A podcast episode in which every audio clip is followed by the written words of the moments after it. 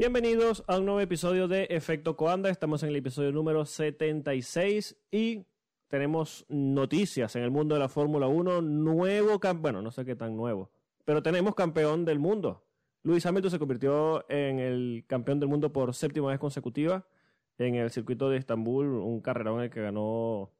Eh, no se esperaba que ganara, pero bueno, ya, ya ahondaremos un poquito en el tema. Como todas las semanas, nos acompañan Alex Reyes y Rubén Carballo. Señores, ¿qué tal? ¿Qué decepción me has dado cuando has nombrado a Hamilton y no a Bottas? buenas, eh, no, Alex. No, pero ya, ya lo vamos a mencionar. Eh, Reyes, ¿qué tal?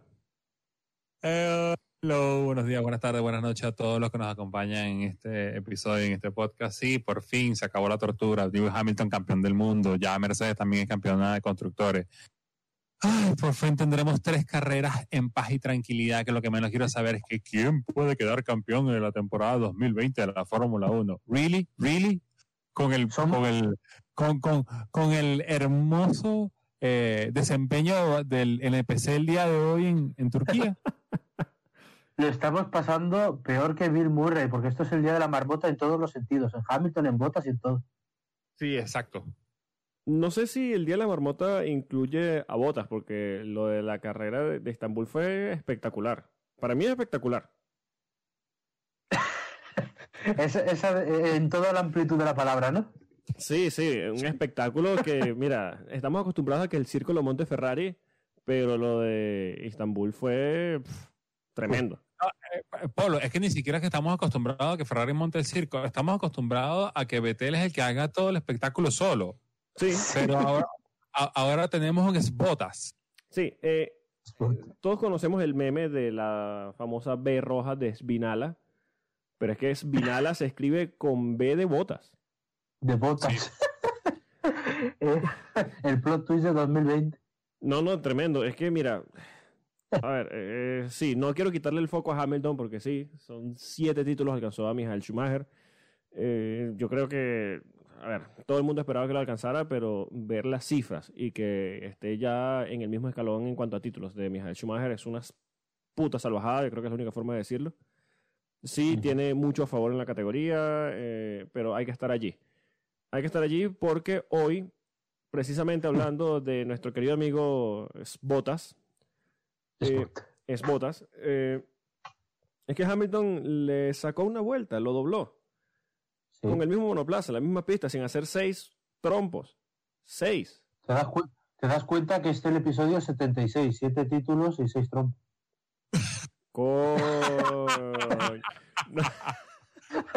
Damas y caballeros, el primero de los datos inútiles del programa de hoy. No hay nada más bonito y poético en toda la historia de Alberto Juanda que esto que acabo de decir.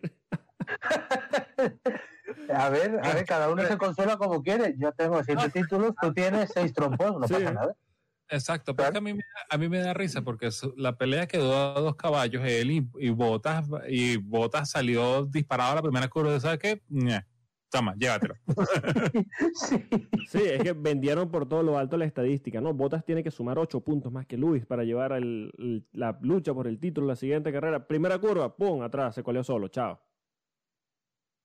básicamente se colió cholo solo porque el, el, de Ricciardo, el de Ricciardo sí fue hasta cierto punto ayudado por el toque que con, con pero el de, el de tirarse el primero de los seis así como bueno lo, hago en, como como en en solidaridad contigo. Sí, no, pero ese es el único que tiene justificación porque, bueno, te encuentras a Ocon, frenas, bueno, pues a ver, puede pasar pero los otros yendo decimoquinto, decimosexto, esos trompos inútiles, en una parte del circuito distinta. Sí, eh, eso en un, que, un coche que supuestamente tiene el DAS montado, el Dual Axis System, que permite que los neumáticos levanten más temperatura cuando están en este tipo de condiciones.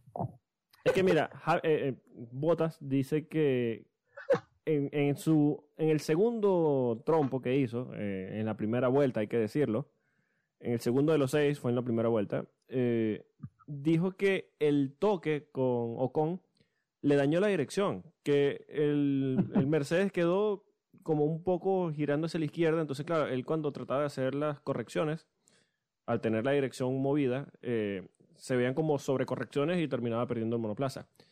Pero es que el toque fue en la parte trasera. ¿Por qué se le daña la dirección? o, o es que el Mercedes gira con las ruedas traseras?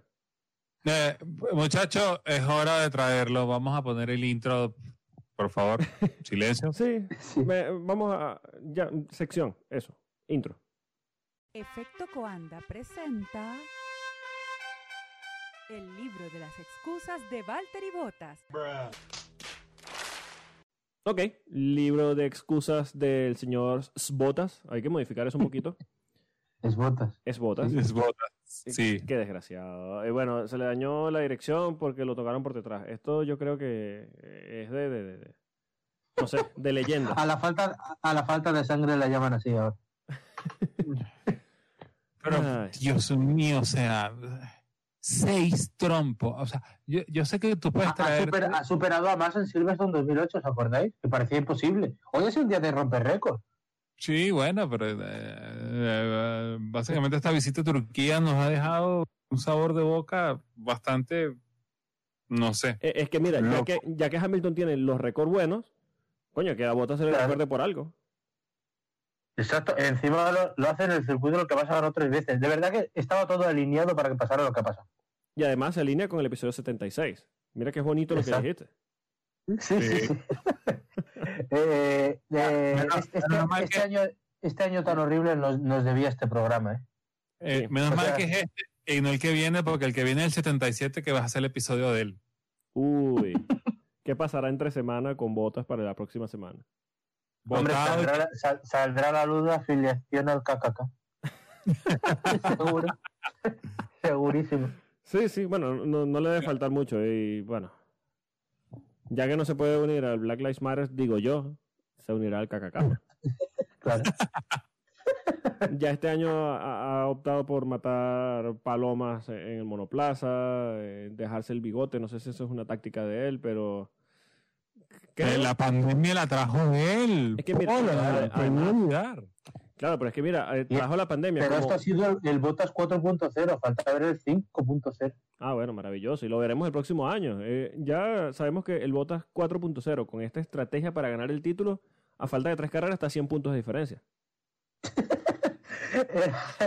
Eso es maravilloso porque Hamilton es el único que ha superado los 300 puntos. Sí, Y Botas no ha llegado. exacto. Entonces, tremendo, tremendo. Eso Botas- es... Yo, yo, yo no sé, eh, yo no tengo la disponibilidad que tienen ustedes de tener F1 TV, pero yo me imagino que en la radio de botas de haber sonado toda la tarde el- eh, la danza de los cisnes, ¿verdad? Sí, seguro. Es que ya cuando estás fuera de los puntos, llevas tres, cuatro trompos, tú dices, ya, qué coño. Entonces te pones a inventar y, claro, empiezas a hacer más trompos. Encima el día en el que le habían dado la estrategia distinta que pidió la semana pasada. el último Gran Premio y no le dieron. Es que mira, Hamilton mañana, solo por romperle las bolas, bueno, en la próxima carrera, va a ser siete trompos. Solo porque no Yo- tenga Y, probablemente, y, y probablemente puntúe. Sí, Sí. seguramente. Mientras botas, no sé. Se chocarán en la largada o qué sé yo. Ay. Bueno, haciendo el recuento de la carrera, bueno, en primer lugar, sí, le quitamos bastante el foco a Hamilton para hablar de, de Valtteri Bottas, pero yo creo que... Él, poner- él- él nos entenderá. Sí, hay que poner Sí. en contexto eh, al único que tenía cierta capacidad hasta cierto punto de, de luchar el campeonato. Y bueno, sabe la diferencia, 100 puntos a esta altura es una salvajada. Eh, Hamilton, hay una curiosidad en la entrevista post carrera con, eh, con Martin Brundle, le dijo que no quiso entrar a, a pits a hacer esa segunda parada con, con los intermedios súper desgastados, porque ya había perdido un título por entrar a, a pits en esas condiciones. ¿De verdad Hamilton dijo voy a perder el título por entrar en esta ocasión a pits? Con botas que llevaba eh, seis trompos e iba catorceavo y debía sumar ocho puntos más que él, de verdad. Hamilton. A Botas, le- a, a- o sea, a Hamilton le valía con no puntuar hoy, tal y como estaba la carrera. Sí, sí, es que, ya está- es que tenía que descontarle ocho puntos y el hombre iba, estaba dando vueltas por detrás, que aún así terminó por delante de Raikkonen. Pero y- el hombre estaba y hay que- bailando. Y hay que recordar que todavía faltan tres carreras para terminar la temporada. O sea, si tú- aquí no lo podías, bueno, tienes Sakir. Y si no tienes Sakir, tienes la otra Sakir. Y si no tienes otra Sakir, tienes Abu Dhabi. Coño, o sea, por favor. Y si no, te dan el título igualmente. Si no pasa nada. O sea, ya Hamilton se lo dan por. Por, Por, por inercia. costumbre. Sí, sí, por inercia, ya. Claro. mira. Y, y seguro ya el título, el, el- el trofeo, se lo darán con la plaquita de 2021, Luis Hamilton, toma ya. No, lo, lo que hacen es, lo que hacen para la carrera de, de Australia del año que viene, bueno, están los tres ganadores. Hamilton, pasas por detrás para que te recojas el título de este año una vez. Sí, básicamente. Bueno, resultados de la carrera, que yo creo que no, hemos desvariado un poquito. Sí, es un gran inicio de programa. Sí, sí, total. Sí. Creo que es primera vez que, que nos tiramos algo así, pero bueno. Eh, Luis Hamilton en primer lugar. Yo creo que, bueno, siempre se espera la victoria de Hamilton, pero como se iba desarrollando el fin de semana, demostró por qué es el número uno. Segundo lugar para Checo Pérez, sí, Checo Pérez. Tercero para. Sebastián Vettel, sí, Sebastián Vettel. Eso es más sorpresivo que Checo. Sí, en realidad sí. Cuarta posición para Charles Leclerc, quinta posición para Carlos Sainz, sexto Max Verstappen, séptimo Albon, octavo Norris, noveno Lance Stroll y cierra los puntos Daniel Ricciardo. Fuera de los puntos, Esteban Ocon, Daniel Kvyat, Pierre Gasly, Bottas, Kimi Raikkonen, George Russell y Kevin Magnussen. Los retirados, Roman Grosjean, Latifi y Giovinazzi, que Giovinazzi empezó el fin de semana maravilloso y lo terminó como lo empezó. Bueno, el fin de semana no, el día de la carrera. El día de la carrera, sí, sí, sí. O sea, a- aunque un saludo especial a George Russell por, por hacer la curta jalada en Adelaida de estrellarse en la pared del pit lane. Sí, sí. Fue, fue un fin de semana. Mira, eh, hay que partir antes de, de ahondar un poquito en la carrera en el día viernes y tengo la, la, la leve sospecha de que Reyes tiene algo que decir sobre el día viernes. Sí, eh, básicamente, yo lo quiero resumir de esta manera. Señores, no hemos aprendido. No hemos aprendido. Somos la única especie de la naturaleza que no le incomoda golpearse repetidamente con la misma piedra. El 5 de octubre pasado se cumplieron seis años del terrorífico accidente que a la postre le quitaría la vida a Jules Bianchi. Una de las muertes más absurdas en los últimos años, no solamente en la historia de la Fórmula 1, sino en la historia del motorsport con todo y todo, y que ahora con todas estas nuevas eh, eh, decisiones tomadas a nivel de seguridad, el ángel de la muerte estuvo de regreso en Estambul, pero no fue la hora de nadie, afortunadamente. Estuvimos muy cerca de volver a dar un alma a alguien otra vez por la estúpida negligencia de hacer las vainas como tenían que hacer. Vamos por partes, como diría el, gran Jack el Destripador. El 25 de agosto de este año, con la temporada ya andada y en medio de la reestructuración del calendario, Liberty Media anunció con bombos y platillos que el Intercity Istanbul Park estaría de regreso. Oh, sí, regresa la curva de cuatro, de cuatro ejes y todo eso. Turquía pasaba a convertirse en la carrera de salida de la categoría del territorio europeo como todos los circuitos, sobre todo en, esta prueba, Portimao y Turquía decidieron irse por el mismo camino de vamos a reasfaltar el circuito. En Algarve se lo tomaron desde el verano. Lo hicieron, esperaron que se curara, corrió el Mundial de Superbike, corrió la, corrió la Fórmula 1, después vendrá a correr la MotoGP y ese circuito va a quedar nené, hermoso. En Turquía vamos a hacerlo 10 días antes de la carrera, porque bueno, sí, tú sabes. Nosotros somos turcos y para la mierda en ese aspecto. Eh, gracias a un tweet de Jarno Sefreli, quien es el dueño de la firma de diseño de circuitos Dromo, nos enteramos de algo que yo no sabía y cuando lo leí, bueno, se me cayó la cara. Cito textualmente, el asfalto que utilizaron es el que se usa normalmente para autopistas no importa el tiempo de curado, ya que la composición del asfalto es diferente. Este asfalto, a diferencia del de que se usa en circuitos, es muy fino, suave, con una textura abierta. Es la receta perfecta para lo que vimos el viernes en la mañana y el sábado en la mañana. Los asfaltos de circuitos son otras cosas. Hay que recordar también que esta fecha es complicada en Estambul porque en Turquía, en este momento, están en pleno invierno. Están en pleno invierno.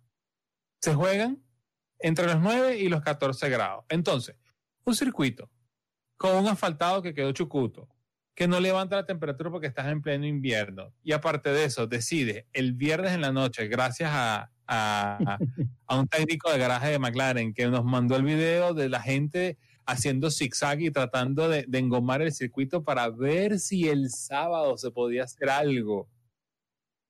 Porque al final llegó el sábado, llegó la lluvia y bueno, esto. Sí, Pero para, eso no es lo que me preocupa. para reforzar tu punto, y perdona Reyes, eh, para que el que no sepa de, de qué estás hablando, después del desastre del viernes en la noche, la organización metió eh, una cantidad absurda de, de carros, coches de alquiler a la pista para engomarla.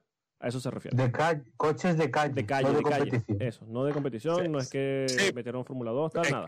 Ajá. No, es que tengo, tienen, para que entiendan más o menos la fotografía, Intercity, que es quien tiene los naming rights del circuito, es una empresa de eh, alquiler de vehículos. Así Sí. estarán, de vaina así estarán las cosas de mal en, en Turquía, que una empresa, un Hertz cualquiera, un budget te puede alquilar un circuito. Pero bueno, en fin.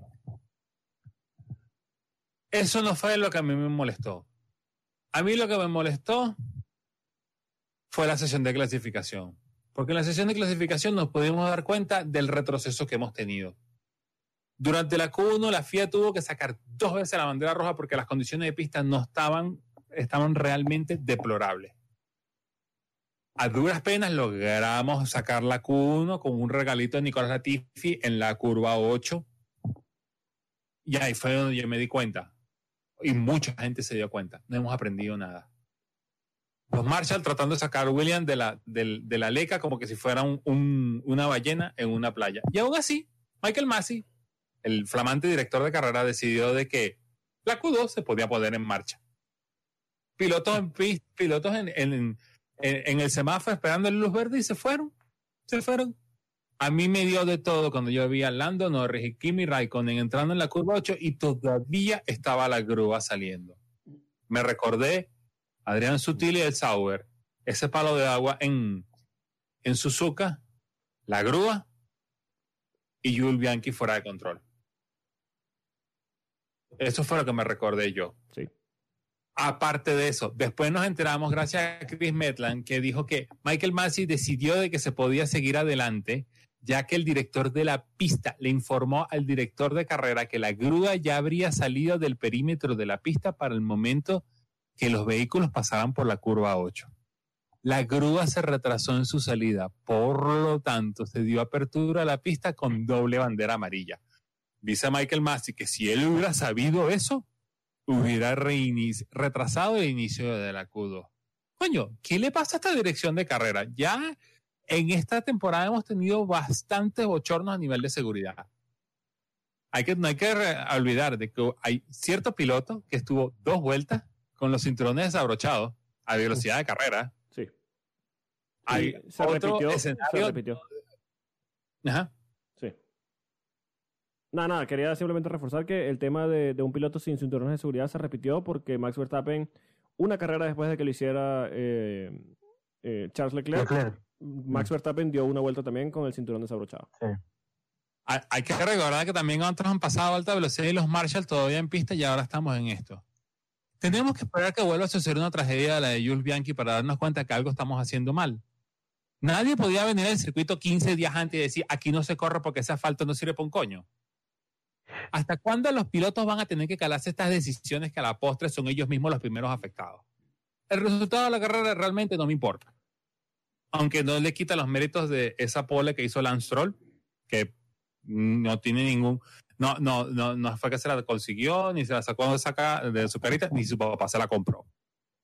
Tampoco se le quitan los méritos al campeonato de Lewis Hamilton, aunque el, el Bottas ayudó en ese aspecto. Para mí, esta carrera quedó en la Q1. Lo demás es absolutamente inaudito. Y, y se vieran, acabo de lanzar el micrófono.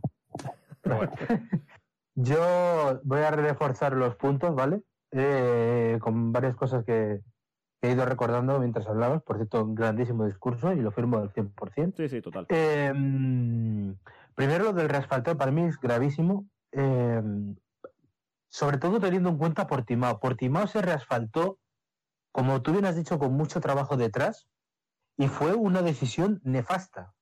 So- sobre todo por las declaraciones que dijo Verstappen en su día. Dijo, yo corrí aquí hace meses, estaba la pista perfecta y se han cargado el circuito con el reasfaltado. Y la FIA no contenta con eso, decide plantarse en Turquía unas semanas antes reasfaltar otra vez, es una cosa que te ha salido fatal, eh, con esa decisión tan chapucera y te plantas aquí en un circuito que yo no sé a vosotros, a mí me recordó totalmente en parte a Corea, bueno, en parte a, sí, a, a Corea 2010, Sí. porque teníamos es, una pista de aceite. Sí, básicamente. Eso fue lo que sea, pasó. O sea, eh, ya ni siquiera, o sea, ni siquiera las bajas temperaturas, que también, pero ya es que teníamos una pista que, soltaba aceite, era absolutamente impracticable. eh, y sobre todo, yo digo, con el beneplácito de la FIA, que me parece lo más vergonzoso que, que, se podía haber hecho. O sea, ese reasfaltado que no tiene ni, pies ni cabeza, sobre todo después de, lo que pasó en Portimao. Y mm, en cuanto al sábado, para mí los dos errores gravísimos, uno que yo creo que hace falta comentar, em, cuando la, la primera vez que se suspende la Q1 con banderas rojas, por, en teoría por exceso de lluvia, un exceso de lluvia que no había, que no había, porque la pista se podía practicar, estaba complicada, pero se podía practicar porque, por ejemplo, no había coaplan en ningún punto, Sí. los coches que se salieran en curva, pero en recta funcionaban muy bien. O sea, no, no entendí esa suspensión. Em, y luego se para la, la, la Q1, sale Ver Bailander con el safety car riéndose mientras hace la vuelta, porque Sí. la pista está claramente para correr, y la FIA decide, después de semanas eh, eh, alentando la broma esa de, ah, es que nos vamos del circuito y se pone a, a llover, y nos saca unos camiones eh, para secar la pista, Sí. por, por el amor de Dios. Eh, a mí eso me pareció. Ahí yo ya quise quitar la, la Q1, la mantuve pa- para hacer este programa, lo tengo que decir, porque si no, no lo hubiera visto y no hubiera visto la carrera probablemente del cabrón que tenía. Em, y la vi por obligación, pero a mí eso me, me pareció, o sea, un, un, un- un bochorno para el aficionado y, y cómo un campeonato se ríe de ti. Además, me parece la mayor hipocresía posible. Eh, eh, Y, y seguimos O sea- hablando de lo que, lo que dejamos la semana pasada, la hipocresía. O sea, eh, ya, todo lo que sucedió durante el sábado en la mañana, porque hay que entender que el, sábado en la mañana, aparte de todo el INRI que cargabas encima, bueno, la lluvia que se hizo presente, hizo que la pista se pusiera en una característica que era imposible. Pero si tú ves la FP1 que se corrió en condiciones de mañana, con seco, y la primera curva era básicamente una pista de patinaje. Sí. Era una Sí. pista de patinaje. Entonces, la bandera roja no es porque no es que porque el- el- había suficiente, no había agua, que llegue el otro, sino porque todo estaba mal hecho, el, el asfalto está mal hecho, todo eh, no se debe todo eso. Entonces, eh, queda eh, este, nada. Ah, no sé, estoy demasiado molesto con el puto carrera. Sí, sí. yo, sí, yo- sí. a, em, a mí, pero es que el problema de, de lo de, de lo de, o sea, la razón que te dan en dirección de carrera es el exceso de lluvia, o sea, ni siquiera te dan, em, por ejemplo, o sea, por, por ejemplo, este reasfaltado, lo que sí, otro problema que tiene derivado, por cierto, es que el agua no drena, nada. Sí. O sea, Claro, eh, porque, ah, porque es un eh, eh, eh, es lo que dice Cefideli. El, el, el, el reasfaltado a nivel de pista es una manera distinta porque tú eh, el, el, el- el asfalto tiene que ser abrasivo, tiene que correr de alguna forma para que el agua corra. Aquello en, en, en, en, autopista, no, en autopista tiene que ser lo más limpio posible y bueno, el agua correrá para un lado o para el otro, o te la lleva. Sí, eh, yo, bueno, quiero eh, reforzar todo lo que has dicho. Me parece que de- desde el inicio hasta el punto final, eh, con el micrófono que lo has tirado incluido, eh, tienes toda la razón. Y aquí también me gustaría detenerme un momentico porque eh, tú mencionaste de que Michael Massey dijo que le habían informado erróneamente de que ya la, grúa estaba saliendo o por salir.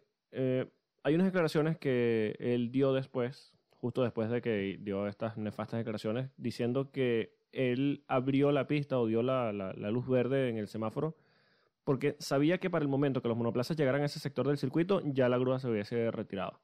¿De verdad?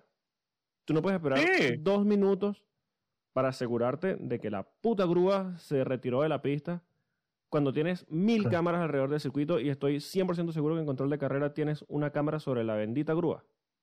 ¿De Sí, verdad? Pero exacto, pero, pero además, además, ¿cuándo se ha visto que una Q2 empiece con doble bandera amarilla? Los pilotos estaban flipando. Es decir, pero, es, pero eso que, o sea, la radio, por Mm. ejemplo, de Raikkonen diciendo, pero ¿cómo hemos salido así? Eso, eso. Ese es el punto que yo quería traer. Ni siquiera que, que sea Michael Massey que lo piense. Raikkonen, que es el piloto que tiene más experiencia dentro de la, de la grilla, te va a decir, ¿por qué salimos así? Claro. Es que no tiene sentido. Es que, Aparte, ver, estamos- aparte que decir, o sea, que Michael Massey, por ejemplo, diga, eh, o sea, no tengo la potestad, o sea, si yo lo hubiera sabido, lo hubiera parado. Entonces, ¿para qué sacas una Q2 con bandera amarilla si lo sabes de sobra?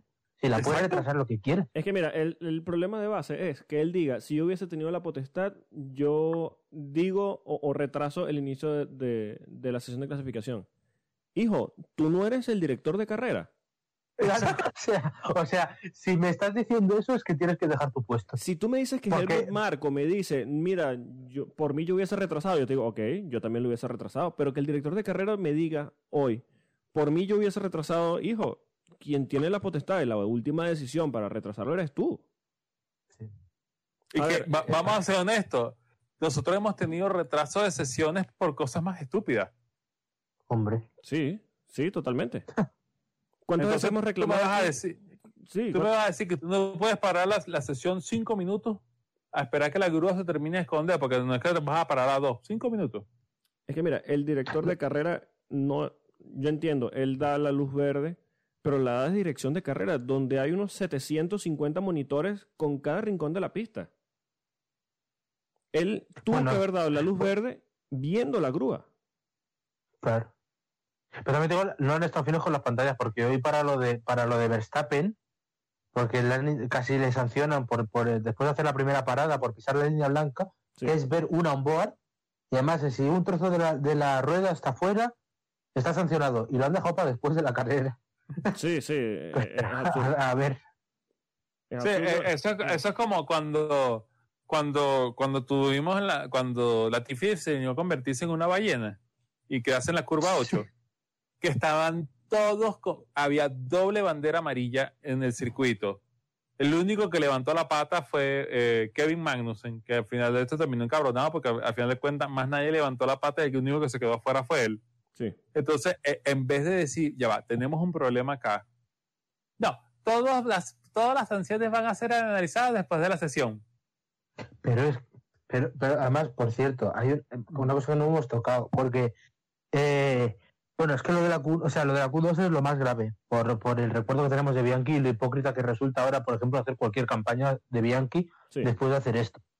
Pero lo de la Q1, de verdad, eh, esa primera bandera roja, o sea, el mismo director de carrera que el otro día saca un virtual safety car de 30 segundos para beneficiar a Hamilton, es el mismo que con, además, en un campeonato que busca 100.000 eh, eh, formas absurdas y tontas de buscar emoción cuando las 30 buenas opciones que podrían hacer no hacen, se carga la lluvia, o sea, saca un camión para quitar un elemento natural después de ver al piloto del safety car riéndose. O sea, de verdad que le faltaba una cerveza. Le faltaba pedir, Michael Masi, bájame algo para comer. Le faltaba eso. Saca la bandera, saca el camión.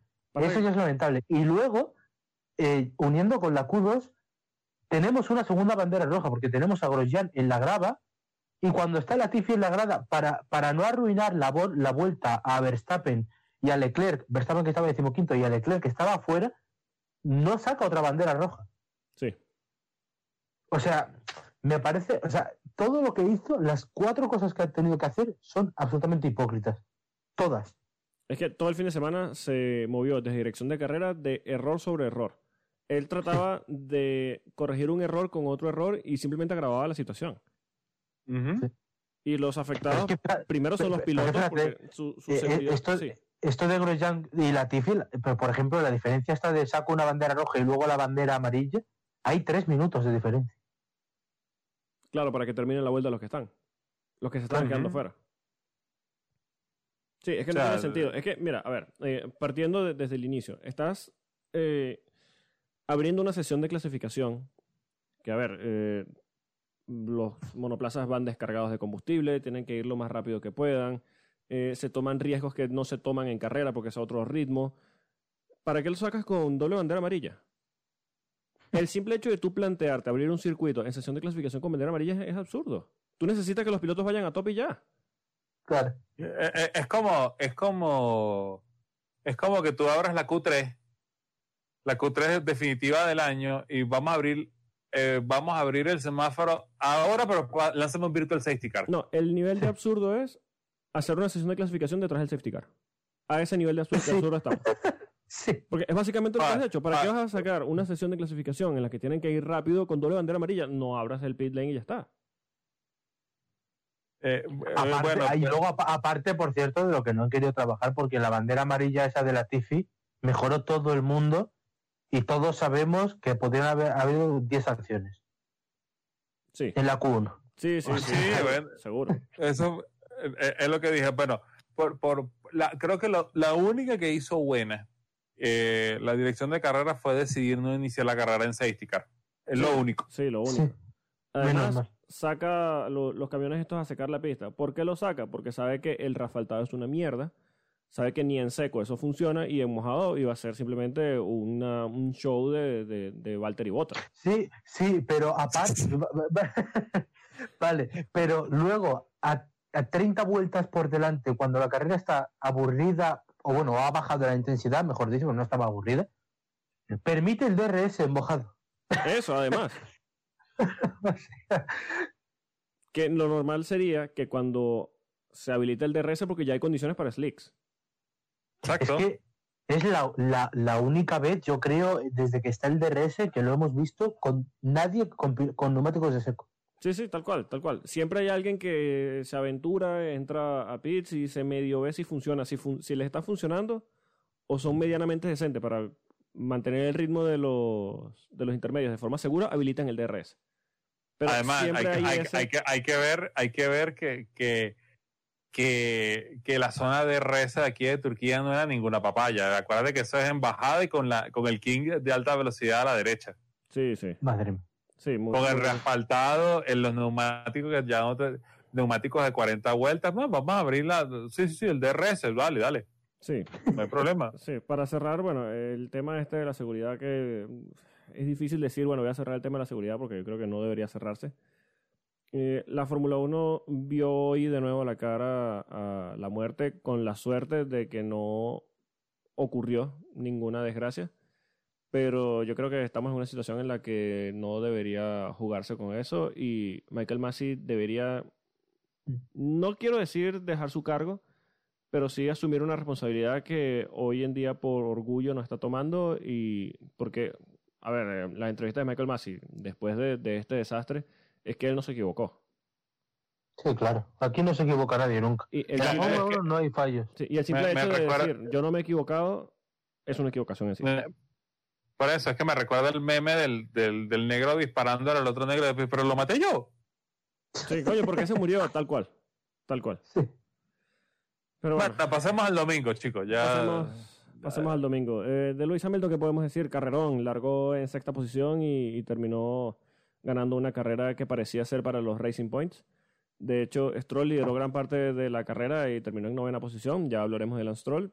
Eh, de nuevo, ya que podemos decir de Luis Hamilton, siete títulos eh, merecidos. Hoy fue, bueno, eh, el fin de semana fue uno de esos el que demostró por qué tiene siete títulos en su haber y, vamos, incontestable eh, en lo que ha sido su, su carrera, ¿no? Por lo menos en, en Istambul. Sí. Sí, sí, Una- sí. un- Dale, Dale, dale. Rubén. No, no, dale, Rubén. Nada, solo decir que eh, una victoria tremenda, eh, espectacular, a la altura del- de la gesta que ha conseguido. Eh, un séptimo campeonato, por supuesto, merecidísimo, que, que, bueno, serán ocho. Además, eh, nos ha resuelto de las dudas que teníamos. Cuando acabó la carrera, ha dicho que quiere continuar 2021. Sí. Si había alguna duda, pero bueno, para que lo tuviera. Ya nos ha resuelto la duda y efectivamente pues un mundial brutal y las carreras eh, tremenda. Eh, no salía bien porque los Mercedes el sábado decidieron desertar. Bueno, los Mercedes negros, no los rosas. Eh, pero, pero, pero bueno, Hamilton reaccionó en la carrera. Eh, es verdad que estuvo más tapado, le costó ganar posición porque eh, en la primera mitad de carrera si, te- si intentabas adelantar, lo más fácil es que hicieras un trompo. Pero bueno, lo, lo intentó aún así. eh, cuando lo intentó le salió mal, sobre todo en el adelantamiento con, corregime si me equivoco, pero fue con Albón, que se acabó yendo fuera de pista. Ahí se quejó y nos hizo el dramita de siempre de que no tenía frenos. Sí, Y acabó ganando la carrera. Sí. Eh, en fin, con, con vuelta, con unos neumáticos de más de 40 vueltas, uno- una, una sola parada, y, apro- y sobre todo lo bien que le vino, eh, para mí dos cosas, el trompo de Albón, que le deja el camino libre, y justo antes la última parada de Vettel. Em, todo ha salido bien, un ritmo endiablado y, y, y bueno, al final demostrar por qué uno es el mejor, simplemente. No, sin duda, eh, Lewis Hamilton en, en, en este Gran Premio demostró porque realmente tiene todos los números para ser campeón del mundo. O sea, es la típica carrera de Lewis Hamilton que eh, te domina FP1, FP2, FP3, FP4, FP5, eh, GP1, GP2, GP3, Q1, Q2, Q3 y, Q4, y- Q5. y- y la carrera. Sino de que tuvo un fin de semana de verdad que uno decía, bueno, esto como que va a quedar para Bahrain. Yo lo pensé, yo digo, esto de repente va a quedar en, en para Bahrain. Pero esa casta de campeón de decir, mira, no es nada más que le pueda sacar ocho puntos y que eh, es Botas está haciendo de las suyas fuera de los puntos. O sea, yo quiero llegar, pero ganando. Y, una cosa que me dio mucha risa, en un gran premio con unas condiciones especiales, donde todo el mundo se estaba quejando de temperatura de neumático, el único que no se quejó de temperatura de neumático fue, Lewis. Sí. el único. Se quejó, los- de, se quejó de los frenos, que esto, que aquello. Y cuando le dieron la oportunidad de decir, bueno, ah, your tires are dead. Bueno, vamos a meter los nuevos. No, pero aguanta una vuelta más. No, dijo, no, no, no, que yo ya he perdido títulos así, porque esto lo iba a perder, claro. Claro. Para que es que, si, pierda es este que si no, lo- luego no puede decir que Verstappen necesita compañeros más fuertes. No, no es que para- eso. Es que, es que para que vuelva a perder un título como lo perdió en el 2007, tiene que sencillamente buscarse, y tiene que irse a China, buscar su piso de grava y resale a enganchado. Has enganchado. El gran enganchado, eso, mítico, mítico. Mi típico enganchado. Sí, pasando al segundo lugar, carrerón de Checo Pérez, que seguro quería sacarse la espinita del podio de Stroll en Monza. Y nos dejó una F en el chat por Hulkenberg. F en el Sí. chat por Hulkenberg. Pero nos deja una estadística maravillosa. A ver. Eh, en las últimas seis carreras en Racing Point, los pilotos han sumado los siguientes puntos. Hulkenberg, cuatro puntos. Stroll, seis puntos. Checo, 44 puntos.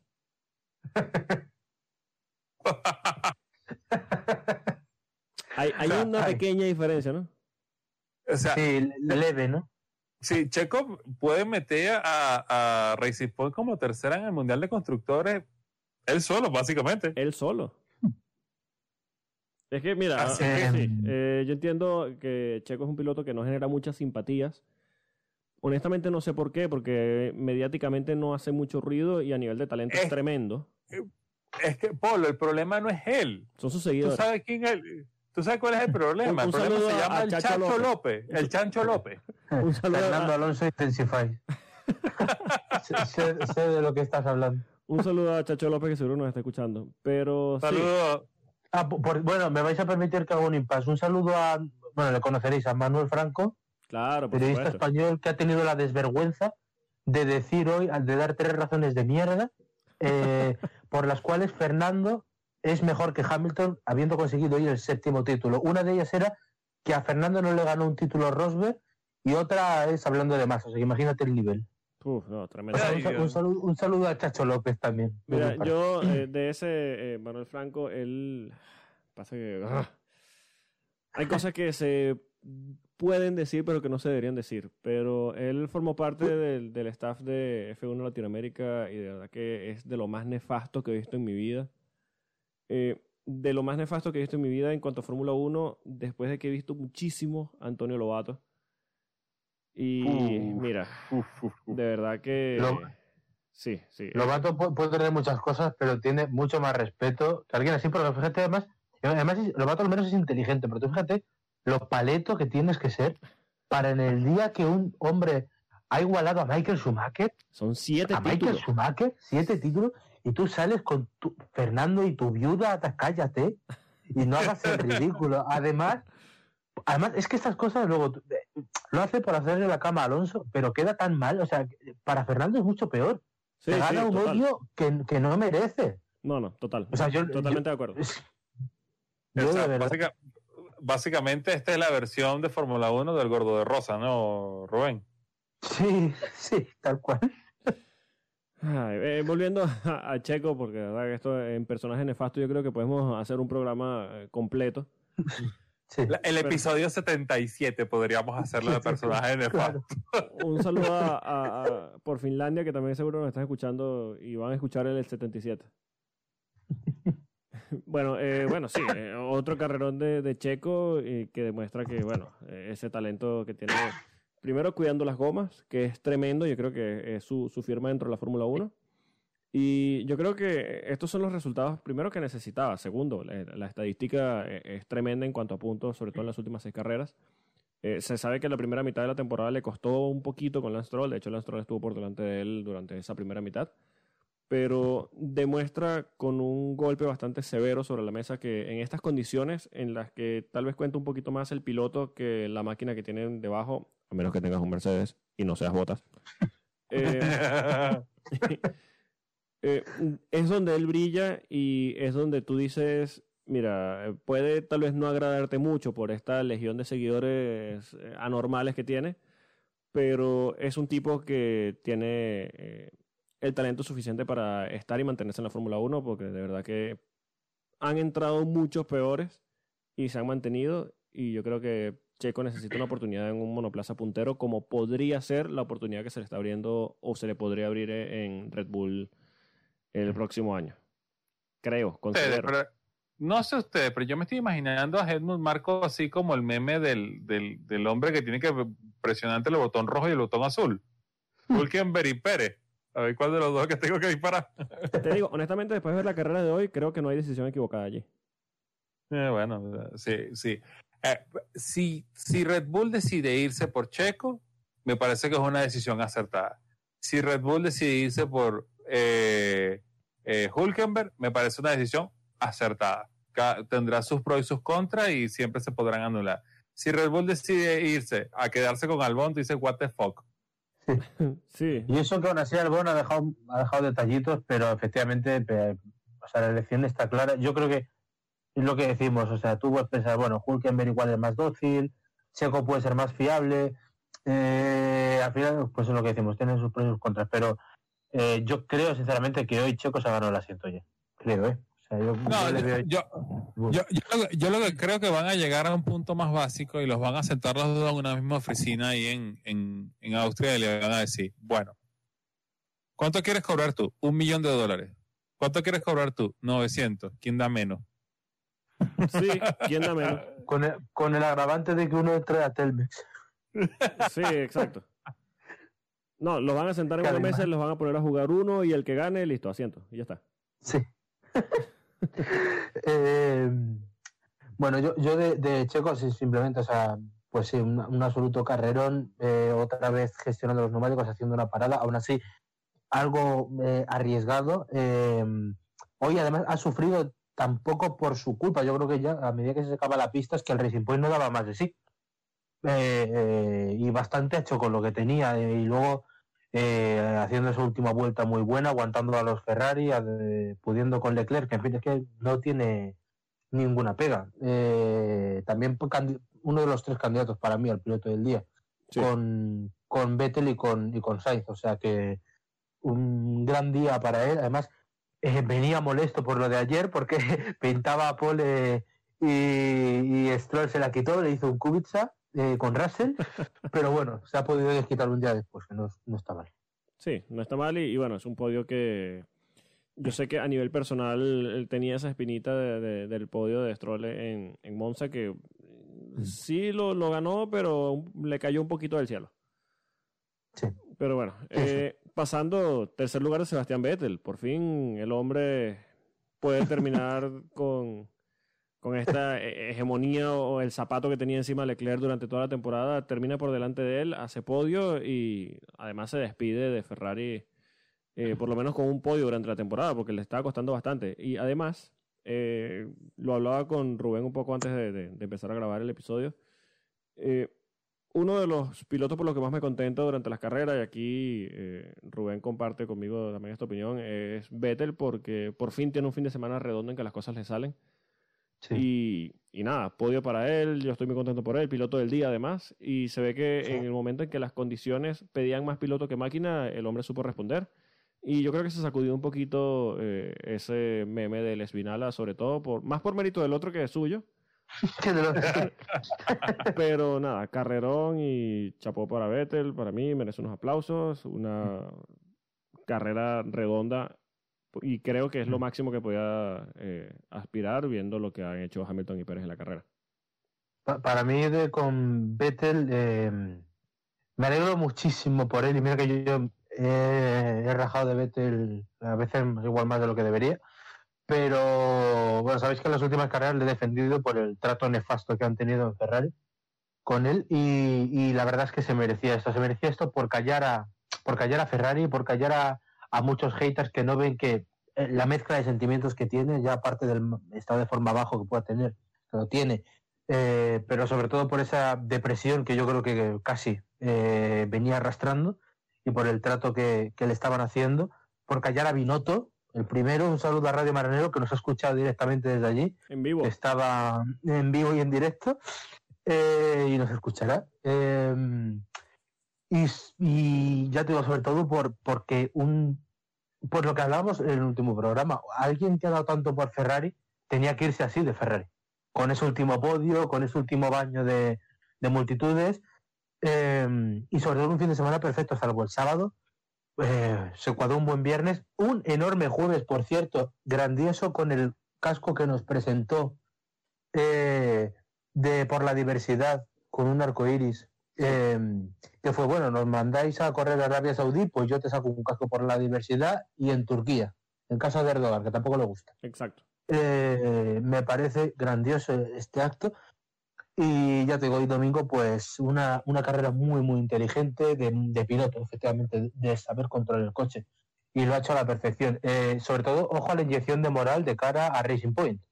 Porque ahora él se va a decir, bueno, es que todavía tengo cosas que decir y las tiene.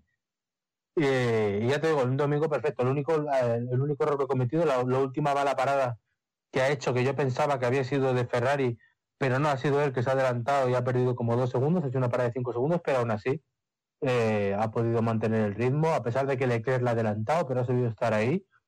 Y poco más que decir, ¿no? Es que para mí, piloto del día merecido y con más diferencia tendría que haber sido, de hecho. Sí, hay que destacar eh, también la primera vuelta de, de Vettel porque fue una Sí. salvajada. Si la carrera pasada eh, compararon la, la primera vuelta de Kimi Raikkonen con las mejores vueltas de, de Ayrton Senna, esta está a ese nivel fácilmente. Fácilmente, porque Sí. de 14 eh, terminó la primera vuelta en cuarto. Es que ha sido tremenda. Eh, ya le veías arriba. De hecho, yo cuando he visto un Ferrari delante, tengo que decir que pensaba que era Leclerc. Sí, y no, ya- ya eh, llevaba el 5.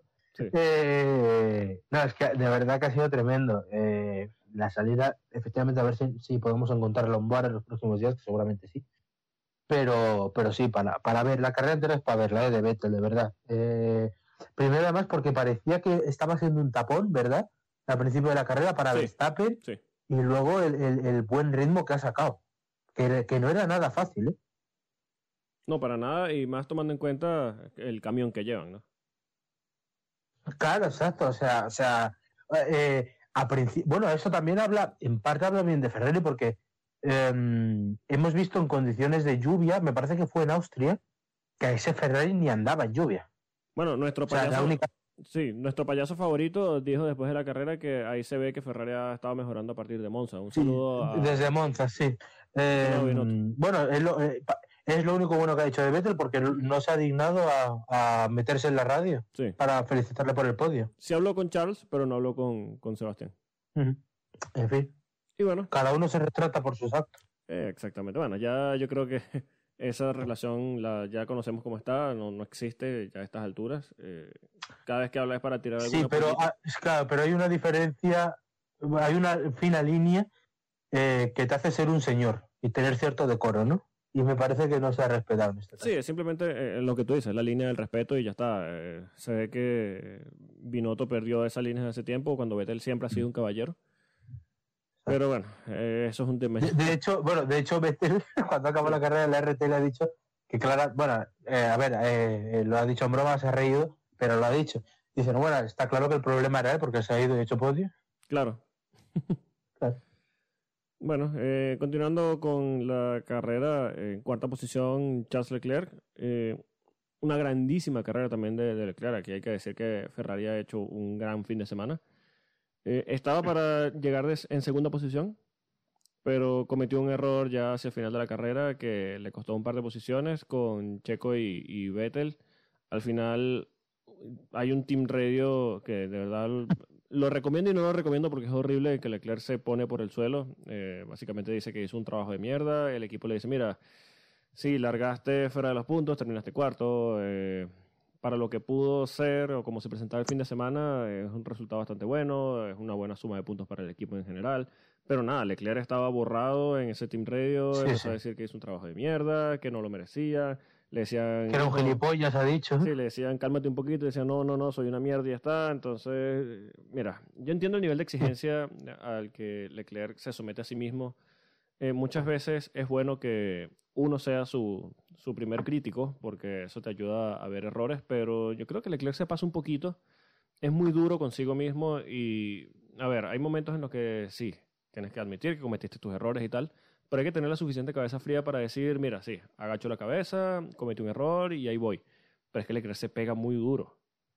Sí. Entonces, eh, a ver, yo entiendo... Ah, yo- yo- a ver, hay que entender, claro. eh, yo también lo pienso, pero claro, hay que entender la- el nivel, pues eso, el nivel de exigencia, ese tercer podio, que no es poca cosa, ¿eh? Sí, sí, no, no, para siendo- nada, para nada. Y, y, a ver, de nuevo, como digo, yo entiendo que él se, se siente ahora mismo, y lo es, el líder de Ferrari. Y él dice, mira, estoy en Ferrari, estamos en una situación difícil, estoy en, una, en posición de meter los dos monoplazas en el podio y por un error eh, no lo hago. Aunque Vettel le faltó un poquito para adelantar a Pérez para lograr ese, ese lugar en el podio si Leclerc hubiese adelantado a los dos como lo había hecho, pero sí, eh, yo entiendo el nivel de frustración, pero de nuevo, creo que tiene que bajarle un poquito a esa crítica tan destructiva que parece que tiene consigo mismo, porque tiene el talento y creo que lo se sabe de sobra eh, para liderar a Ferrari. Seguro lo hará durante muchos años, seguro ganará algún título, pero yo creo que ya va, tiene el nivel de experiencia para empezar a tener cabeza fría y hacer que estos momentos sean momentos de aprendizaje y no de destrucción como parece que lo está haciendo. Bueno, a- aún así decir que a pesar de todo esto, eh, en cuanto, bueno, ¿no? a los cinco segundos estaba felicitando a Vettel, por cierto, Sí, diciendo que había sido un año muy duro para él y que al menos lo sentía, o sea, se sentía bien por él, al menos ha tenido ese contrapunto, y que aún así no es un mal resultado, un cuarto puesto que le mete cuarto en la general de pilotos, con ese camión, sí, que es decir, bastante. que es decir mucho, exacto. Pero sí, yo creo que, que sí, tiene que... Aunque ta- también es verdad que, que, que no me disgusta del todo verlas, o sea, creo que, esa, o sea, que la exigencia, eh, o sea, le entiendo en el momento, porque yo creo que cinco minutos después ya no pensaba eso, ¿sabes? Pero, bueno, cinco igual no, pero una hora sí. Eh, o sea, creo que ahí ya, se, relajó bien, le entiendo en el momento. Pero es verdad que tampoco puede obsesionarse con eso, no puede hacer un Russell, por ejemplo, que estuvo cinco días martirizándose por, por, el, por el- lo de safety car. Sí, sí, eh, de nuevo, eh, no tiene que ser destructivo y de nuevo se entiende y sí, se ha enfriado o como que ha pensado ya dos veces después de- del Team Radio histérico, pero a ver, yo creo que cierra un fin de semana redondo para Ferrari tomando en cuenta dónde, sí. cómo había iniciado. Y a ver, yo estoy seguro que de aquí a un par de días o ya mismo lo pensará que, que sí, el resultado final es bueno, pero... De hecho, él comparó esta carrera con la de Bakú, la que termina en el muro. Sí, sí. A ver, coño, estuviste al borde del podio, llegaste cuarto, estuviste en posición de podio y llegaste a estar segundo en la carrera. Y Sí, sí. lo vas a comparar con una carrera en la que terminaste en el muro, coño. De verdad. Sí. Los pilotos y sus cosas, ¿eh? Sí. Eh, bueno, Pero- de ambición, pero, Pero bueno. Siguiendo, eh, tenemos a Carlos Sainz en quinta posición, que yo creo que para ti es uno de los pilotos del día, ¿no? Sí, para mí sí. O sea, por esa pr- por primera vuelta que ha hecho también, que ha ganado 10 posiciones o 9, Sí. eh, y por la valentía que ha tenido. O sea, yo creo que ha hecho unos adelantamientos muy, muy buenos hoy. O sea, yo creo que estaba en un nivel de forma excepcional. eh, en un fin de semana que tampoco pintaba bien para él. Sí, hacía falta que, que McLaren reaccionara porque ya estaba teniendo unas cuantas carreras en las que estaba absolutamente fuera de forma. Eh, habían empezado muy bien el año y lo habíamos dicho aquí, se habían ido diluyendo poco a poco en el campeonato y eso les había costado posiciones en el, en el campeonato de constructores. Pero aquí parece Ujú. que han reaccionado un poquito mejor. eh, Sainz terminó quinto, Norris terminó octavo, eh, solo con lo- los dos Red Bull entre ellos. Y yo creo que habla de cierta recuperación o, de nuevo, como decimos, cuando la pista pide más pilotos, los dos pilotos responden. Y bueno, por lo menos se ve que en condiciones de mojado el McLaren responde bastante bien porque además no han terminado tan lejos de los pilotos de punta. Terminaron bastante cerca de los Ferraris, por lo menos en el caso de Sainz. Sí, sí, o sea, es que Sainz iba, iba- o sea, es que el- digo, lo ha hecho muy, muy bien. McLaren ha reaccionado bien, que también es importante, que otros días igual no hay esa, ese feeling. Pero, pero sí, sí, o sea, de verdad que la carrera para mí es muy buena, es un aire necesario porque en Bahrein yo creo que volveremos a ver a Renault delante. Es que además han aprovechado el día que ha pinchado Renault. Sí, O sea, eh, esto les puede dar por lo menos la cuarta posición del campeonato, porque ahora Renault queda quinta y a ver si pueden atacar a Racing Point. Pero al menos, ya te digo, queda, queda eso. Y, y en el, bueno, en el caso de Carlos, pues estaba muy contento, decía, no, bueno, le- bueno, se ha subido un poco, ¿sabes? Lo típico de el domingo Sí, es lo sí, importante claro. al final. Eh, pero bueno, hoy, hoy al menos sí que tenía muchas razones para estar contento y yo digo, para mí otro candidato al piloto del día, lo que pasa es que Vettel estaba muy arriba hoy. Sí, pasa que también uno pone en contexto un poquito también lo que ha pasado Vettel durante todo el año. Y creo que Claro, eso le da un claro, poquito exacto. más de mérito y, y nada, lo- lo- tal vez lo merece ese poquito más que fue lo que terminó dándoselo. Pero sí, definitivamente una de las mejores carreras de Carlos Sainz, no solo este año, sino desde que está en la Fórmula 1. Y estoy seguro que eh, en Ferrari se está frotando las manos con cada vez que, que Carlos hace una carrera de esa, porque bueno, al final lo van a tener el año que viene. Eh, Sí, lo, que no, sé- lo que no sé si será al revés también. Sí, yo no, no creo que, que Sainz se esté frotando mucho las manos, aunque nuestro payaso favorito, el payaso Krusty, eh, dice que han ganado mucho, han ganado mucho para el próximo año, sobre todo en el tema de motor, pero ya, ya, ya lo veremos, porque Sí, de ya Ferrari veremos. creo que lo hemos escuchado todo. Que luego llega la recta de Australia y no vea lo que cuesta. Sí, sí.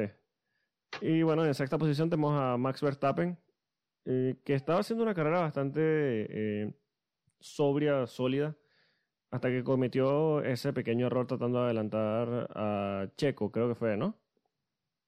Sí, eh, no, eh, no, sí, sí, sí, fue Checo al principio, sí, en la curva 7 me parece. Sí, y creo que después de allí le, le costó un poquito recuperar el ritmo y bueno, nada, nos recordó un poquito a, a ese Verstappen de, de inicios de, de su carrera en la Fórmula 1, ¿no? Sí, hemos visto al Verstappen de 2020 y al Verstappen de 2016. En un, en- en- con un tramo de un error. Sí, Pero ya ahí ya se ha desquiciado. No, no le culpo tampoco, porque para mí era el piloto con más ritmo hoy, Sí. sin duda. Yo Sí. creo que él tenía que ganar la carrera y casi te diría que ha sobrado. Pero ese error le mata, le hace hacer una parada de más o dos con respecto. Fíjate que aún así la carrera no es mala porque No, le queda paradas. 40 segundos, me parece, 40 y pico, 44.8. 44-8 con dos paradas de más sobre Hamilton. Sí. O sea que es 21-21, o sea, aún así está dos muy bien. Y haciendo dos trompos, porque al final de carrera hace otro. Este hace, lo hace con, con, con Pérez y luego cuando está con, con Albón. Eh, ya en las últimas vueltas se marca otro. O sea, que no ha sido tan mala. Lo que pasa es que hoy iba muy desquiciado, eh, sabedor de, de que, pues eso, que hoy podía llevarse otra, otra victoria. Y, y eso, en parte no le culpo, pero es verdad que hemos visto al, al piloto desbocado que, que no merece el propio Verstappen, ¿sabes? Sí, O sea, en la cabeza fría, sí, que sí. era lo que necesitaba hoy. Que se sabe que al principio le costaba y bueno, parece que lo, que lo consiguió, pero sí, hoy se vio un poquito eh, desesperado tal vez por las condiciones. Eh, Y fíjate que aún así casi no le sale mal, porque por ejemplo el primer trompo casi lo controla. O sea, sí, sí, que hubiera cambiado la película. sí, totalmente. Y de hecho, eh, lo que tú dices, cada parada son 21 segundos, eh, hizo dos paradas más que lo- los líderes, pero hay que meter en contexto también para decir que la carrera no ha sido tan mala para Max, que sí, terminó a 44 segundos, pero es que Checo terminó a 31 segundos de Hamilton. Exacto. No estuvo, Es que poco más. no estuvo lejos y da un susto. Exacto, Claro. no, no estuvo nada lejos. De hecho, bueno, estuvo a 10 segundos de Sainz, pero estuvo, tomando en cuenta que eh, Hamilton le sacó 31 segundos a, a Checo, estuvo allí a, a casi al alcance de la mano de meterse en, en Claro. esa lucha de posiciones porque Pérez terminó a 31 segundos, Vettel terminó a 31 segundos, eh, Leclerc terminó a 33 segundos y Sainz terminó a 34. Estaban todos juntos. Exacto. Y la parada, fíjate que la segunda parada, por ejemplo, la hace porque en el primer stint se comen los neumáticos de lo fuerte que va. Sí, Pues se los come literalmente. O sea, si no, si no yo creo que podría haber aguantado como, como ha hecho Hamilton como ha hecho Pérez. Tal cual.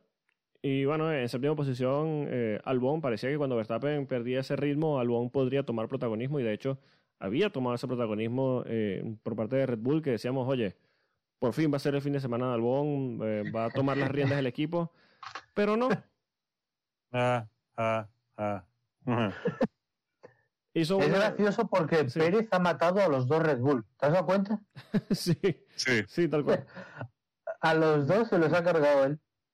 sí, mató el- la de Albón y mató la silla de Hulkenberg.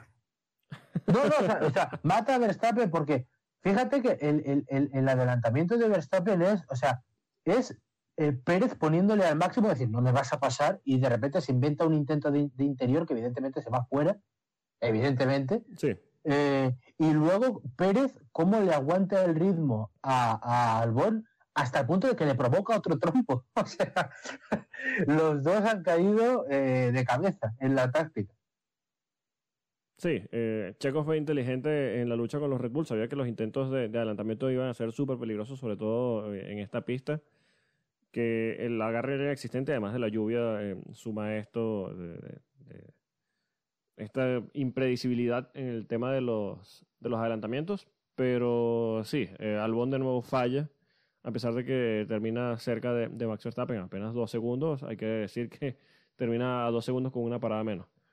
Eh, Fíjate que es una pena, pa- para mí, no sé qué opináis vosotros, ¿eh? pero para mí la primera mitad de carrera, hasta el trompo, para mí es lo mejor, o sea, los mejores minutos de Albon en la Fórmula 1. Para mí. Ah, menos mal, que lo, menos mal que lo dijiste, porque tú me dijiste los tres minutos, tú me dijiste del principio hasta el trompo y a ver si, bueno, ¿cuál de los seis? No, sí, por favor. Sí. Eh, bueno, en octava posición tenemos a Lando Norris. eh, comparto la opinión aquí que ya habíamos dicho de McLaren. eh, un fin de semana que necesitamos la reacción de, de Lando Norris y, y de, de McLaren en general. Eh, no es un mal fin de semana, no es su mejor posición en la Fórmula 1, pero eh, yo creo que puede estar satisfecho eh, tomando en cuenta los resultados de las últimas carreras en las que le costaba entrar en los puntos a, a McLaren, más en estas Ujú. condiciones tan raras. Y bueno, eh, yo creo que McLaren, dentro de lo que pudo, supo aprovechar lo- los resultados que tenía. Norris hizo un fin de semana bastante sobrio. Y bueno, vamos a ver cómo, cómo le va en Bahrein. Pero para mí hizo un- una gran carrera y bueno, no terminó tan en tan mala posición, tomando en cuenta cómo venía McLaren en las últimas carreras, como ya habíamos dicho. Ujú, Sí, sí, totalmente de acuerdo contigo. Definitivamente, eh, a pesar de que no es la típica carrera de McLaren de fuegos artificiales, hoy s- hizo el trabajo. Eh, hay que recordar que la, la carrera tuvo un punto neutro en lo que se respectaba a la, a, a la vuelta más rápida. Y de repente tú veías, Lando Norris, Lando Norris, Sí. Lando Norris. Coño, pues este niño se está cagando o qué? Sí, sí. Sí, se tomó en serio su carrera, lo necesitaba, lo necesitaba el equipo y nada, los dos pilotos han respondido. Eh, esperemos verlos tal vez un poco más arriba. Yo creo que tal vez se están centrando ya en el monoplaza del año que viene con este cambio de motor a Mercedes, pero bueno, ojalá sea eso y sean competitivos el año que viene con, con la nueva planta motora. Pero nada, a mí me parece que McLaren hizo un, un buen fin de semana, sacó un buen resultado y, y nada, felicitaciones para ellos de, de parte nuestra. Eh, novena posición, tenemos a Lance Stroll, Lance Stroll que pintaba de punta a punta para ganar la carrera y míralo, casi fuera de los puntos. Ese último intermedio. Ese, Ese último intermedio lo ha matado, pero totalmente. Sí, Sí, sí. es que de hecho, De- cuando entran, empiezan a entrar a, a pits, que de hecho le empiezan a decir a los pilotos por radio, mira, estamos esperando para hacer una transición de intermedios a secos, que Hamilton dice, no creo que vaya a existir esa transición en lo que queda de carrera. los pilotos empiezan a entrar inmediatamente a montar otro juego de, de intermedios. Pero es que Stroll, liderando la carrera, cayó en pánico. Dijo, no, no, yo no quiero entrar. Y empezó a perder, y empezó a perder, y empezó a perder, y empezó a perder. Nada, al final hizo otra parada y mira dónde terminó. De hecho, hay un impasse, o sea, eh, que en dos vueltas pierde 10 segundos. Son 9. 4 y medio y 4 y medio. Correcto. O sea, un- No. una cosa tremenda. No, y, y aún así, este, no hay que quitarle el mérito. Buena parte de la carrera eh, Lance la tenía dominada. eh, sencillamente nadie le podía alcanzar, pero mientras las condiciones fueron mejorando de la pista, es que te das cuenta dónde estaba el punto de inflexión del Racing Point. Cuando la temperatura estaba baja y había agua y aquello y el otro, y se daba la pelea entre, las entre las intermedias y las mojadas, Racing Point era un pez en el agua, así como lo fue en su época eh, Alfa Romeo el sábado, que aunque no, lo, no, no, no nos va a dar tiempo mencionarlo, pero eh, Kimi metido en la Q3. Sí, y, y Giovinazzi. Exacto, Sí, y Kimi Giovinazzi. Giovinazzi. ¿Qué fue lo que pasó? Las condiciones empezaron a mejorar un poquito y el Racing Point se vino abajo. O sobre todo el de él, porque eh, baja el de él, pero sube el de Checo, que, que al postre terminó metido segundo. Sí, bueno, eh, Checo también perdió bastante ritmo hacia el final de la carrera, lo decía eh, Rubén, pero sí, yo creo que como dicen, una de cal y una de arena. Eh, en el caso de, de Stroll, yo creo que fue un poco el pánico de, de- el tema el tema estratégico. Eh, ya lo habíamos dicho bastante aquí eh, en efecto Coanda. En Racing Point le cuesta un poquito el tema de, de la toma de decisiones en las, las carreras. Yo creo que aquí se ve un poquito más la experiencia de, de Checo y por eso suele cometer menos errores en el tema estratégico. Pero Racing Point no está eh, acostumbrado tal vez a dictar estrategias, eh, sobre todo cuando está en la parte de adelante o liderando una carrera. Y se ha visto de calle con, con Stroll. Lo dejaron a él tomar la decisión, cayó en pánico y al final la, la decisión no fue la, la correcta. Se vio al principio de la carrera que, como tú dices, en condiciones de temperatura baja, estos Racing Point son absurdamente peligrosos. En cuatro vueltas le habían sacado 14 segundos al tercero. No, es que ya tú desde el sábado te dabas cuenta. La Q3 tú te dabas cuenta como que no. Eh, ¿quién, ¿Quién ha hecho mejor ritmo? Eh, Checo. Y que, que, what? Este W, ese W10 rosado, ¿de verdad? ¿Dónde sirves en lluvia? Es que este W10 en lluvia es que no es que es superior, es que es muchísimo, pero muchísimo mejor que el mismo Mercedes. Sí, porque Que para mí el W11 Porque- es uno de los mejores monoplazas de la historia y yo creo que la historia lo pondrá en su lugar. Pero este Racing Point en lluvia es muy, muy, muy peligroso y muy bueno. Sí, muy, muy bueno. pero Realmente me, me, me, me sorprende. Eh, eh, es más, hablamos de Cali Arena. eh, tú ves esta copia del W10 y, y, y lo bueno que resulta en posiciones mojadas y cuando te das cuenta lo frágil que es el, el, el Red Bull. Sí, Que el único que lo puede llevar al límite era Max y Max se pasó todo el fin de semana sobre el límite. sí. Trompo por aquí, trompo por Sí, allá, trompo por allá. Sí, y bueno, hay que decir y darle mérito a, a- a los dos pilotos de Racing Point porque en las condiciones más difíciles fueron con bastante diferencia los más rápidos y ninguno cometió errores como los tantos trompos que vimos por parte de más de la mitad de la parrilla durante todo el fin de semana. Exacto. Y bueno, cerrando los puntos, Richardo, como decía eh, Rubén, oportunidad perdida de los Renault porque se han caído aquí. Se ven que en condiciones de lluvia, mm, mm, muy buenos en, en seco, pero en mojado les cuesta bastante. Encima No, y- con, la, con la buena salida que había hecho con y viene Ricciardo y lo limpia. Sí, sí. Eh, el único, ¿cómo? El, el único consuelo que me queda es que, bueno, ahora con esta, este podio de Racing Point, este malo puesto de, de, Will, de, de McLaren y de. Y ibas a decir Renault. Williams y lo podías haber dicho también, ¿eh? no te preocupes. Sí, Sí. no, sí, yo pero pues, William todavía le falta el punto, hombre, para, meterse en la Fórmula 1.5. Lo que está haciendo es, va a calentar las cuestiones en el midfield con esa doble carrera que tenemos en Bahrain. Sí, Sí. sí, sí, seguro. Y bueno, ya para cerrar, eh, ¿ibas a decir algo, Rubén? Nada, que les separan, yo creo que son 14 puntos, ¿puede ser? A los tres.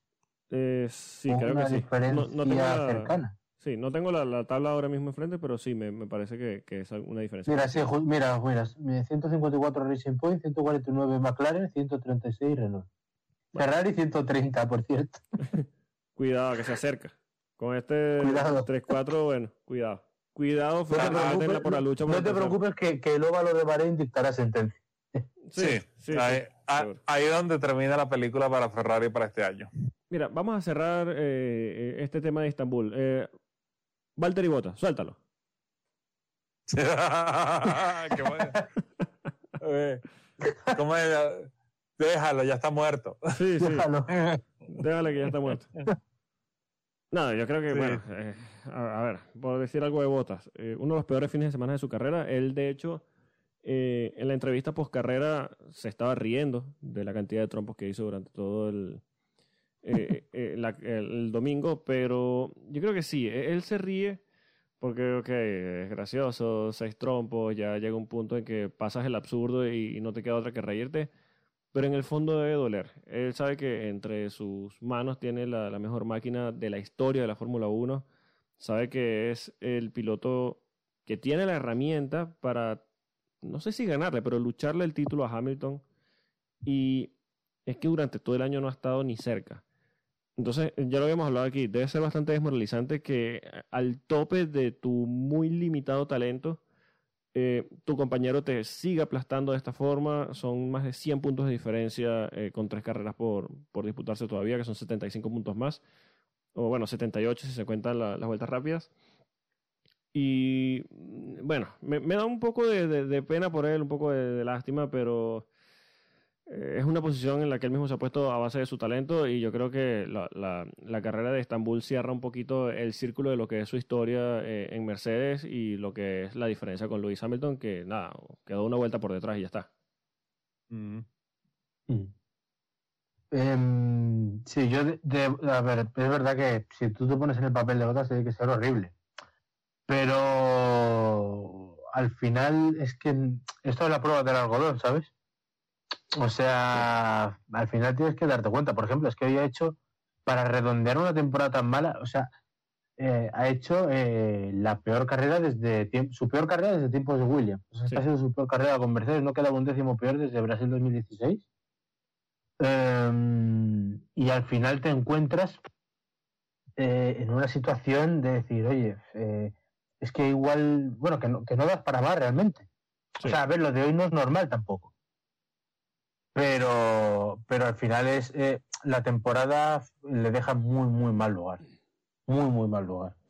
Mira, Lo raro yo- es que tú te, te encuentres con una renovación después de esto, realmente. Mira, yo, yo creo que el mejor mensaje o el mejor consejo que yo le puedo dar a Valtteri Bota es, primero, deja hasta 2020 en el foso, olvídate que esto existió, regrésate al 2021 o regresa al 2021 a ver si de verdad puedes hacer una de Rosberg o sencillamente este, acepta tu rol, conviértete en el Barrichello 2.0 y ya, diviértete. Eso es todo. Pero no, no, no es que le digas a todo el mundo cada vez que ganas Who am a concert? Fuck you. Sí, es que además no no consigues nada y te vienes arriba cuando logras algo que... Claro, es que oye, el vídeo de los seis trompos lo puedes decir, tu home it may concern, ¿no? Sí, Fuck. exacto. Aquellos que... Fuck, fuck, fuck, fuck, fuck, fuck, así. En remix. Es Vinala. Sí, bueno, eh, de nuevo, como decimos ya y hemos dicho varias veces, eh, no le deja lo que ya está muerto. Vamos a, dejar un poquito el- la carrera de Estambul de lado y vamos a hablar de ese gran premio que gran tan tan esperado del próximo año, el Gran Premio de Vietnam, ¿no? el gran premio de TBC. Sí, To be sí, confirmed. to be co- to be confirmed. No costó mucho para que se Ah. cayera de calendario, ¿no? Ah, qué Sí. bochorno lo de, lo de Vietnam, definitivamente. Un saludo al circuito de Valencia, por cierto, que saben de qué va esta historia en cuanto a corrupteles.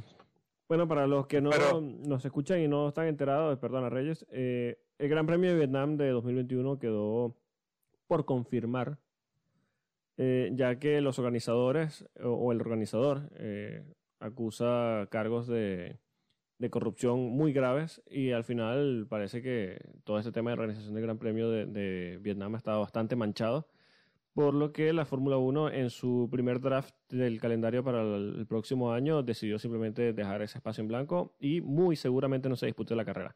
Además, se hizo eh, unas cuantas construcciones bastante eh, importantes para llevar a cabo este gran premio. Y mira, al final parece que va a quedar, bueno, con casi total certeza, va a quedar en nada. Nadie se lo esperaba, ¿eh? Sí, absolutamente. Eh, eso El, es el como... que di- sí. el que diga de que de verdad construyó ese circuito en Hanoi, eh, ese circuito de calle en Hanoi, diciendo que qué bien que los, que los vietnamitas tengan la oportunidad de tener la Fórmula 1, de verdad que, que se revise y que se, y que se chequee en el espejo, porque no puede ser tan hipócrita. Un saludo a los amigos de Arabia Saudí que dirán, no Ah, tenemos, sí. no tenemos Ah, derechos humanos, pero tenemos Fórmula 1. Jeddah, Jeddah, sí, ya nos enteramos que en Jeddah quien va a hacer el circuito es Germán Tilke. Todo mal. Doble Ah. acto de terrorismo.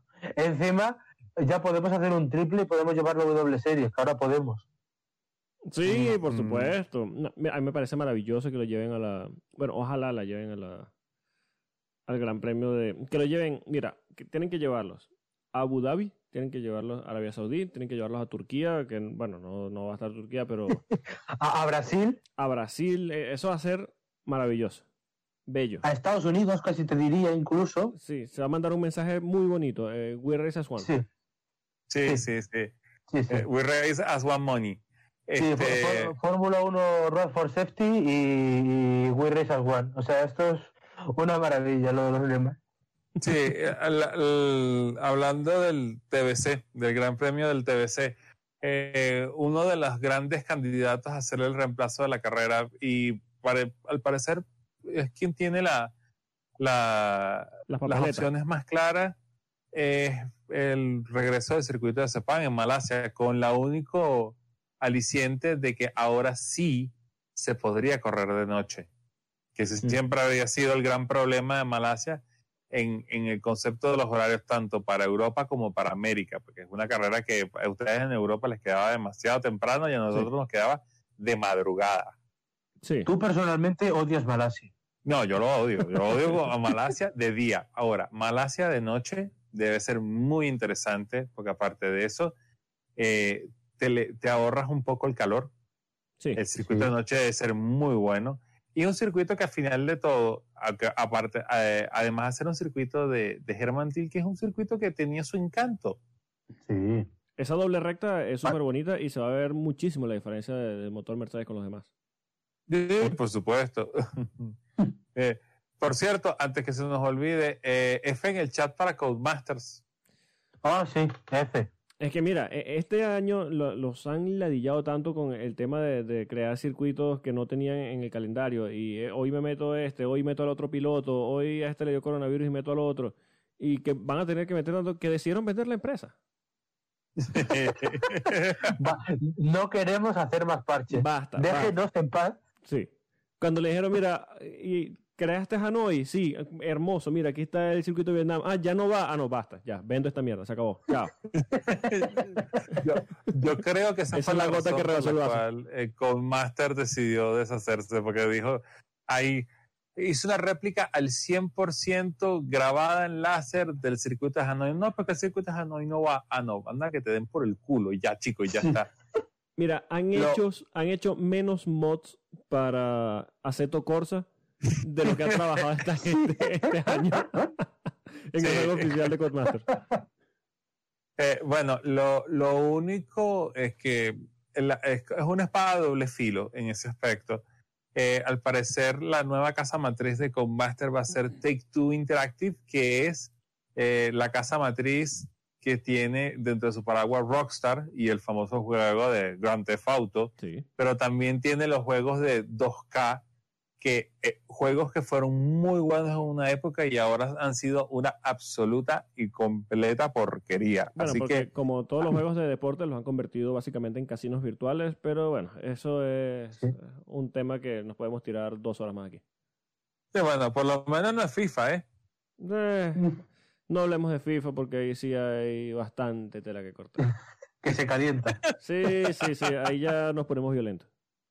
Ah, Pueden seguir al señor Alex Reyes en Twitter en arroba Ethan Gilles. Al señor Rubén Carballo lo pueden seguir en arroba Rubén Piso TXT. A nosotros nos pueden seguir en arroba Efecto Coanda. Pueden escucharnos y suscribirse al podcast en Google Podcast, Apple Podcast, Spotify y en todas las plataformas disponibles. Señores, gracias por acompañarme en un nuevo episodio de Efecto Coanda. Un placer y que venga Botas para el 77 a jugar al FIFA. Por, Por favor, favor. por favor. Qué terrorista. Este, eh, bueno, eh, Alex, siempre un placer estar por acá y a mi amigo Valtteri, no te asustes si ah, te llaman a las 3 de la mañana hoy lunes y te llaman y te dicen pronto, Valtteri. Es Vinala. Es, Vinota, es Vinota. Es Binotto. Es Bota. Ah, eh, es botas, es botas. Ay, bueno, nos escuchamos la semana que viene. Adiós. Adiós. chau, chau.